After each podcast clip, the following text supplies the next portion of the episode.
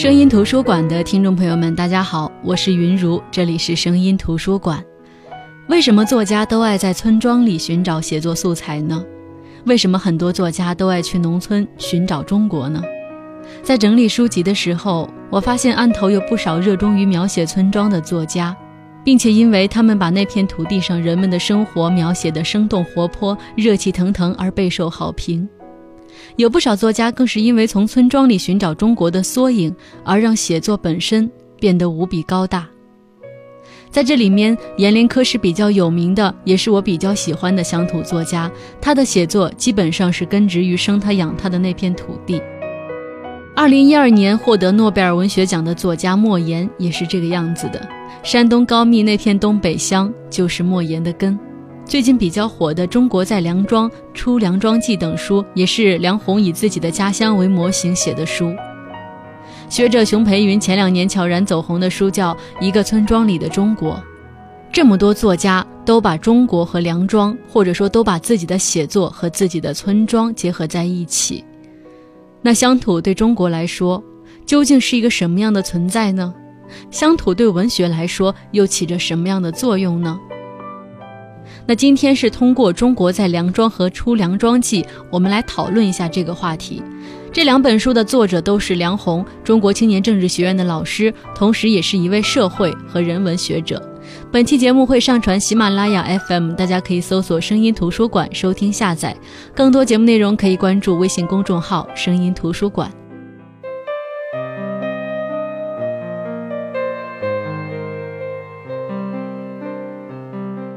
梁鸿呢是一个女作家，也是文学博士，是中国青年政治学院中文系的教授。她非常致力于中国现当代文学的研究，并且关注乡土文学和乡土中国关系的研究。《中国在梁庄》这本书是他2010年出版的书，这本书当时是被列为非虚构文学作品。也是获得了当年新浪十大好书、新京报十大文学好书和亚洲周刊非虚构类的十大好书。梁庄这个地方在河南穰县，这本书《中国在梁庄》呢，它写的是梁庄人留守在梁庄的故事。但是呢，这并不是说这就是一个完整的梁庄，因为梁庄这个村庄生命群体的另外一个重要的部分就是进城农民，在中国在梁庄这本书里并没有被描写到。梁庄的打工者在城市打工时间最长的有超过三十年的，最短的也可能是刚刚才踏上出去打工的道路。所以，为了弥补梁庄这个村庄里的人物图像，在二零一零年出版《中国在梁庄》之后，随即梁鸿又出了一本书，叫《出梁庄记》，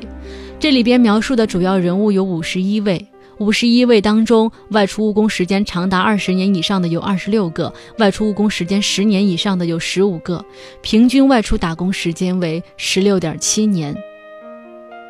那中国在梁庄是描述的在家乡的那部分梁庄人，出梁庄记呢是描述的外出打工的曾经是家乡的那批人。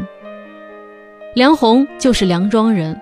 他是一个离开家乡的人。但是呢，这次对于故乡是再次审视，这不是第一次初见时的审慎，而是重新打量、重新感受那片大地上、那片土地上亲人们的精神和心灵。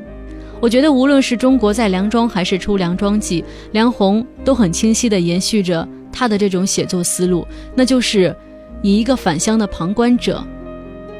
尽最大的可能、尽最大的忠实去记录乡村。然后，另外一边，他可能会尽最大的可能把自己对于家乡的情感抽离出来，然后客观的去描述这个地方。其实，我觉得这也是梁鸿深爱着故乡的一种方式，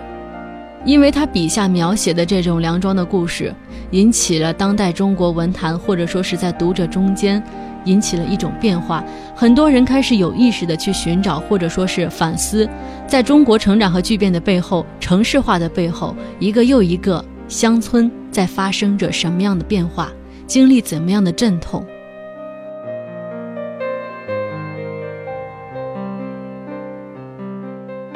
对于很多中国人来说，梁庄不为人所知，因为它是中国无数个相似的村庄之一，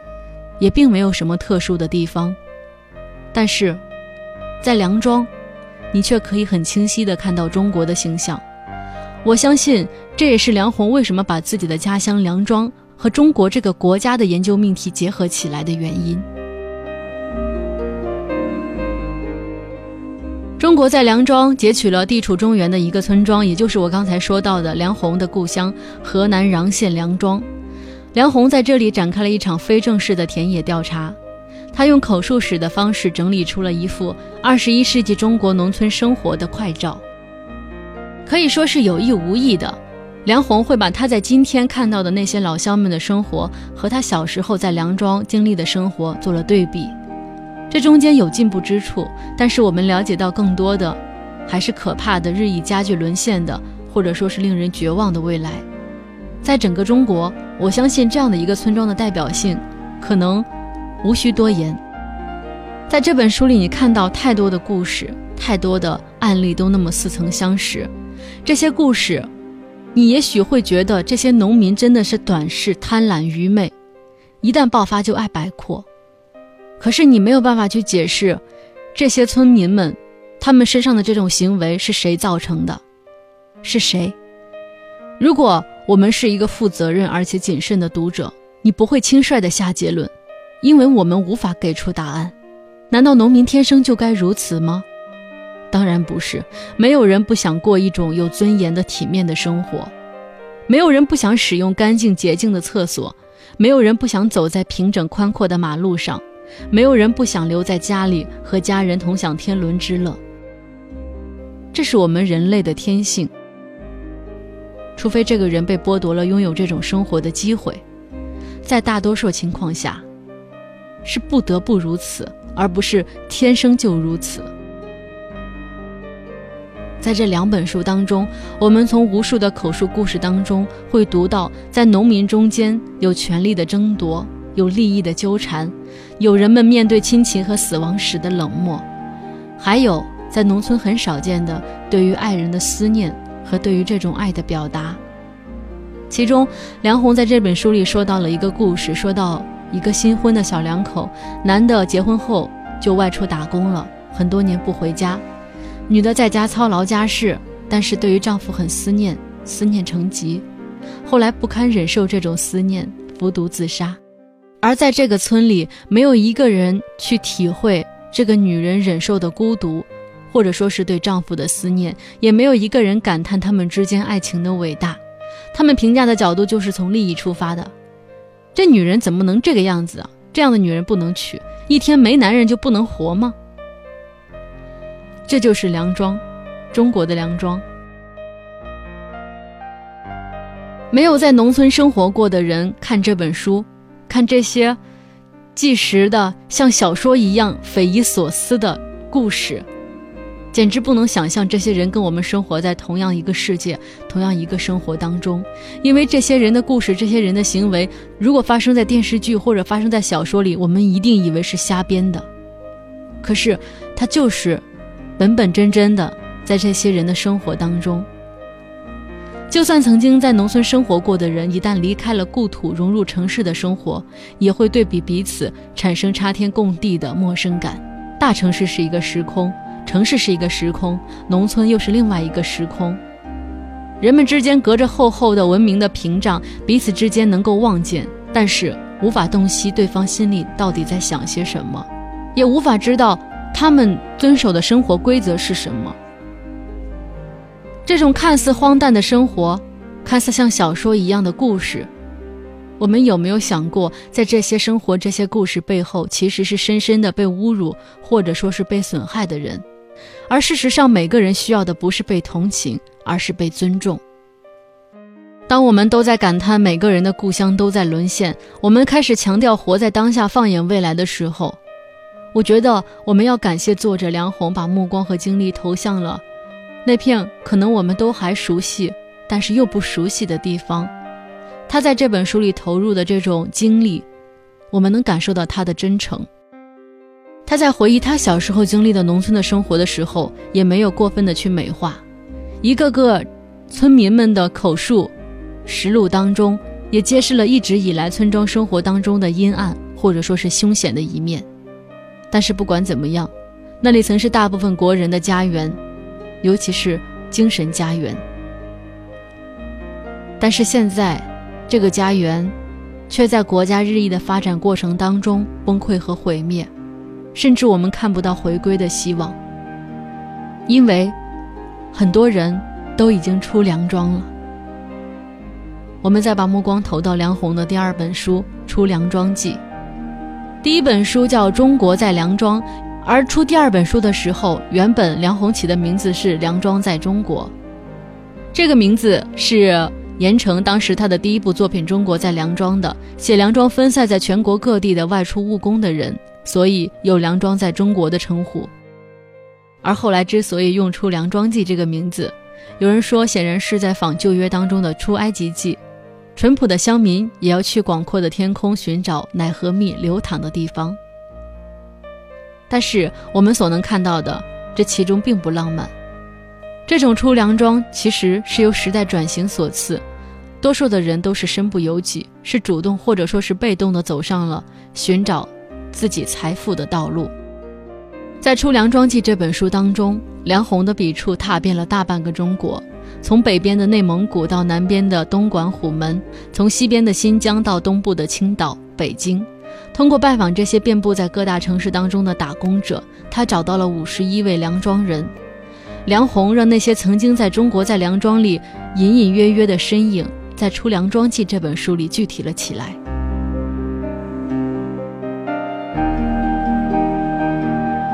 我们抛去梁庄这个地域因素，梁鸿在《出梁庄记》这本书里描写的这些打工者，显然是当下中国各大城市当中打工者的缩影。他们从事的工作大多数是贫贱的、卑微的，甚至是最危险的工作。在梁鸿的笔下，我们几乎看到所有曾经在报纸上读过的那些零碎的社会新闻：蹬三轮车的人、富士康的工人、重金属中毒的人、电话推销员。这些词汇对于我们来说早已经耳熟能详。关于梁鸿相亲的那些故事，好像也几乎每天发生在我们的周围。如果不是发生在我们的周围，也是发生在我们每天看到的新闻报纸里。但是说到底，这些故事和他们代表的人生，不过是我们日常生活的背景，或者说是茶余饭后的谈资。如果没有必要，我们可能永远也不会去真正关注发生在城中村的那些日常生活。但是到了作者梁鸿这里，这些词汇、这些故事被安置在一个个有具体姓名的人物身上，这种平常在我们看来很冷漠的事儿，好像突然鲜活起来。在这本书里，在我们面前构成了和我们平行的一个真实的世界。无论如何，在这本书里，梁鸿笔下的万国大哥、万历二哥、清焕和王福姑爷等等这些人物，尽管他们身上有着强烈的告别乡村的欲望，但是在身份上，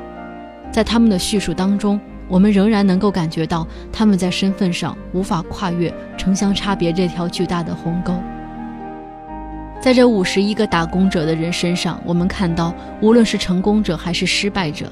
作为来自农村的打工者，他们都面临着身份的困境。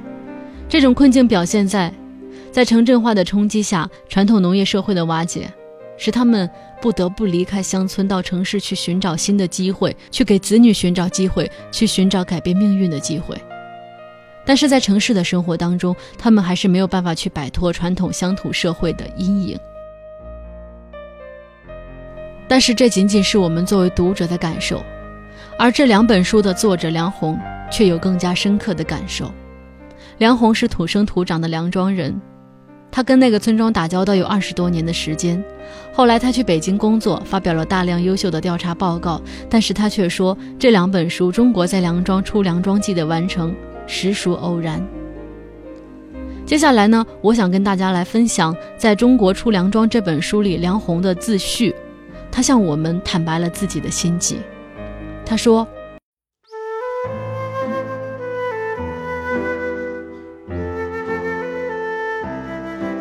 在很长一段时间内，我对自己的工作充满了怀疑。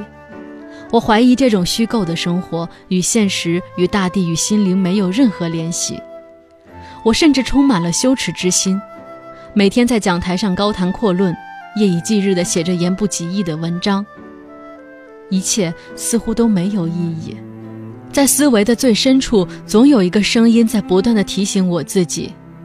这不是真正的生活，不是那种能够体现人的本质意义的生活。这一生活与我的心灵、与我深爱的故乡、与最广阔的现实越来越远。我的故乡是河南穰县梁庄，我在那里生活了二十年。即使在我离开故乡的这十几年中，我也无时无刻不在牵挂着它。它是我生命中最深沉而又最痛苦的情感，我无法不注视它，无法不关心它。尤其是当他及千千万万个他越来越被看成是中国的病灶，越来越成为中国的悲伤时，从什么时候起，乡村成了民族的累赘，为了改革发展与现代化追求的负担？从什么时候起，乡村成为底层边缘病症的代名词？又是从什么时候起，一想起那日渐荒凉寂寞的乡村，想起那在城市黑暗边缘忙碌、在火车站奋力拼挤的无数的农民工，就有一种悲怆欲哭的感觉。这一切都是什么时候发生的？又是如何发生的？它包含着多少历史的错误和矛盾？包含着多少生命的痛苦和呼喊？或许。这是每一个关心中国乡村的知识分子都必须面对的问题。也因此，我一直有种冲动，真正回到乡村，回到自己的村庄，以一种整体的眼光调查、分析、审视当代乡村在中国历史变革和文化变革中的位置，努力展示出具有内在性的广阔的乡村现实生活图景。我希望通过我的眼睛。能使村庄的过去与现在，村庄所经历的欢乐与痛苦，村庄所承受的悲伤，慢慢浮出历史的地表，由此透视当代社会变迁中乡村的情感心理、文化状况和物理形态，中国当代的政治经济变革、现代性追求与中国乡村之间的关系。一个村庄如何衰败、更新、离散、重组？这些变化中间有哪些与现在未来有联系呢？哪些是一经毁灭就永远不会再有，但对我们民族来说又非常重要的东西呢？二零零八年和二零零九年的寒暑假，我回到了偏远贫穷的梁庄，踏踏实实的住了将近五个月。每天，我和村里的人一起吃饭聊天，对村里的姓氏、宗族关系、家庭成员、房屋状态、个人去向、婚姻生育做类似于社会学和人类学的调查。我用脚步和目光丈量村庄的土地、树木、水塘与河流，寻找往日的伙伴、长辈以及那些已经逝去的亲人。当真正走进乡村，尤其是当以一个亲人的情感进入乡村时，你会发现，作为一个长期离开了乡村的人，你并不了解他，他存在的复杂性，他所面临的问题，他在情感上所遭遇的打击，所蕴含的新的希望，你很难理清，也很难理解。你必须用心聆听，把他们作为一个个体，而不是笼统的群体。你才能够体会到他们的痛苦和幸福，他们的情感、语言、智慧是如此的丰富，如此的深刻。即使像我这样一个以文字思想为生的人，也会对此感到震惊不已，因为这些情感、语言、智慧来自于大地，以及大地上的生活。海登·怀特在谈到历史学家所陈述的事实时，认为，历史学家必须认识事实的虚构性。所谓的事实是由论者鲜艳的意识形态、文化观念所决定的。那么，我的鲜艳的意识形态是什么呢？是苦难的乡村、已经沦陷的乡村、需要被拯救的乡村吗？我想要抛弃我的这些鲜艳观念，以一个怀疑者对或左或右的观念保持警惕，以一个重新进入故乡密码的情感者的态度进入乡村，寻找它存在的内在逻辑。后来的调查表明，这是非常艰难的事情。你的谈话方向无一不在显示你的观念，并试图引导你的谈话对象朝着你的方向思考。当有人问我你到底要完成一个什么样的任务，你的观点是什么，我顿时茫然且有些害怕起来。我的观点是什么呢？我努力地在脑海当中搜索，乡村在今天究竟是怎样的存在？它折射出怎样的社会问题？我并不认同乡村已经完全陷落的观点，但是不可否认的是，乡村的确是千疮百孔的。我也并不认为农民的处境已经到了最艰难的地步，但是整个社会最大的问题又确实集中在农民以及乡村那里。与此同时，政府对于农民工、对于乡村的种种政策和努力似乎都无济于事。乡村在加速的衰落下去，它正朝着城市的模本飞奔而去，仿佛一个个巨大的城市赝品。我反对那些带有明显倾向性的话语，那种仿佛不如此激烈就不能体现一个知识分子良知式的愤激话语。但同样。我也深知，我这种试图以相对冷静、客观的立场来呈现乡村图景的方式，也是一种温良的立场。它显示出一个思考者的早衰和某种童话。所以，我宁愿是一个怀疑者，以自己的眼睛和有限的知识去亲历某些东西。我害怕我的判断蕴含着某种偏见，而这种偏见总是以真理的面目出现。因此。如果说这是一部乡村调查的话，勿宁说这是一个归乡者对故乡的再次进入，不是一个启蒙者的眼光，而是重回生命之初，重新感受大地，感受那片土地上亲人们的精神与心灵。它是一种展示，而不是判断，或者说不是我下的一种结论。因为我看到中国现代化转型以来，乡土中国在文化、情感、生活方式与心理结构方面的变化是一个巨大的矛盾存在，很难用简单的是非对错来衡量。或许我所做的只是一个文学者的纪实，只是替故乡、替我故乡的亲人立一个小传，因为很快，我所熟悉的这一切都将随着时间消亡。同时，故乡只是对于成人或时代而言，而对于正在成长的儿童来说，我所谓的现在，我所谓的丧失，正是他们的故乡。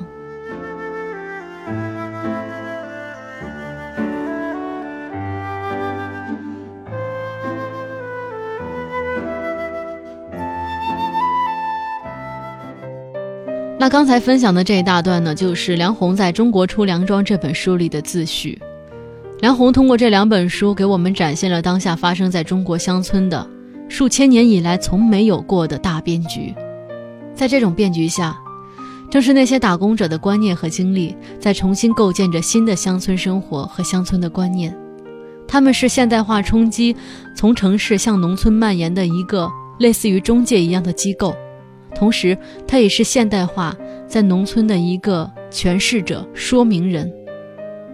但是。他们身份上的尴尬和困境，让他们成功也好，失败也好，他们只是现代化的一个被动接受者，他们没有办法去主动参与其中。所以，无论是打工者本身，还是他们带动变革的乡村社会，都在滑向一种病态。这也是为什么梁鸿会说，梁庄这一个村庄足以代表中国。因为它表现的是中国千千万万个村庄的一种集体的现象，它是中国社会在大变革时代在乡村里的一个投影，所以中国在梁庄，梁庄也在中国。也正因为如此，我们在看到这本书的时候，我们无法去评价梁鸿这本书的文学意义，我们也无法否认这两本书的文学性和梁庄这个村庄本身的文学性有着内在的联系。一个村庄表现一个中国，一个村庄有这样的文学意义。